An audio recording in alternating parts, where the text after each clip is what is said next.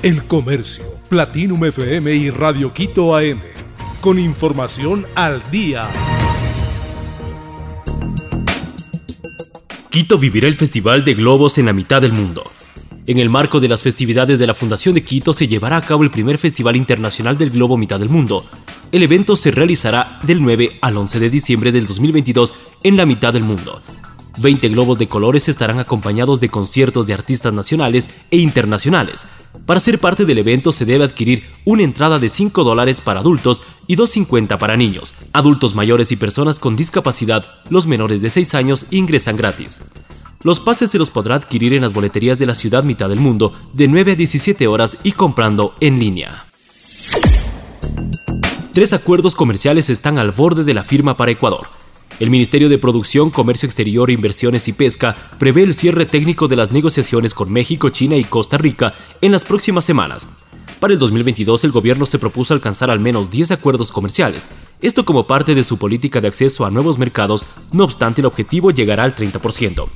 La Federación Ecuatoriana de Exportadores reconoció que el gobierno ha mantenido la voluntad política de suscribir los acuerdos para beneficio del Ecuador, Felipe Rivadeneira, presidente del gremio, dijo de las negociaciones pueden dilatarse básicamente debido a tres aspectos. Primero por la profundidad del acuerdo, es decir, de cuántas materias o capítulos se negocien. Luego por los objetivos y complementariedad comerciales de los países signatarios. Finalmente el resultado también está condicionado a la voluntad política de los países participantes. Volodymyr Zelensky elegido persona del 2022 por la revista Time. El presidente de Ucrania, Volodymyr Zelensky, fue elegido por la revista Time como la persona del año y asegura que su éxito como líder en tiempos de guerra se ha basado en el hecho de que el coraje es contagioso.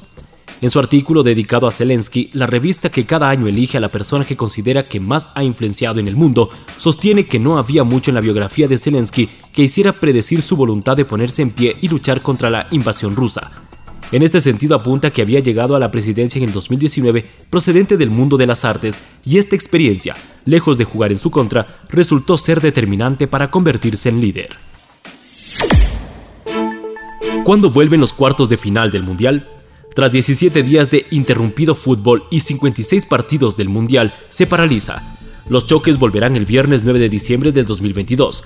Los ocho equipos que están en la antepenúltima instancia del certamen ya se definieron tras los octavos. De las ocho selecciones presentes, cinco representan a la UEFA en Europa, dos a Conmebol en América del Sur y uno a la CAF en África. Dos de los cuatro duelos se jugarán el 9 de diciembre. Los restantes se celebrarán un día después y habrá una nueva paralización hasta las semifinales. La automedicación puede matar a niños.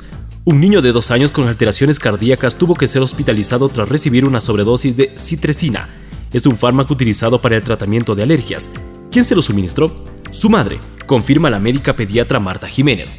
A esa acción común en el mundo se le conoce como medicación por poderes. Se fundamenta en la interpretación subjetiva que hace de los síntomas las personas responsables del menor, que en la mayoría de los casos son las mamás, advierte el especialista.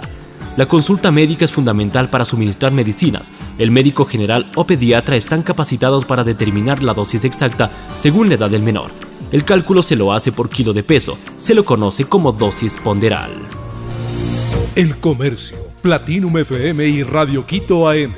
Con información al día.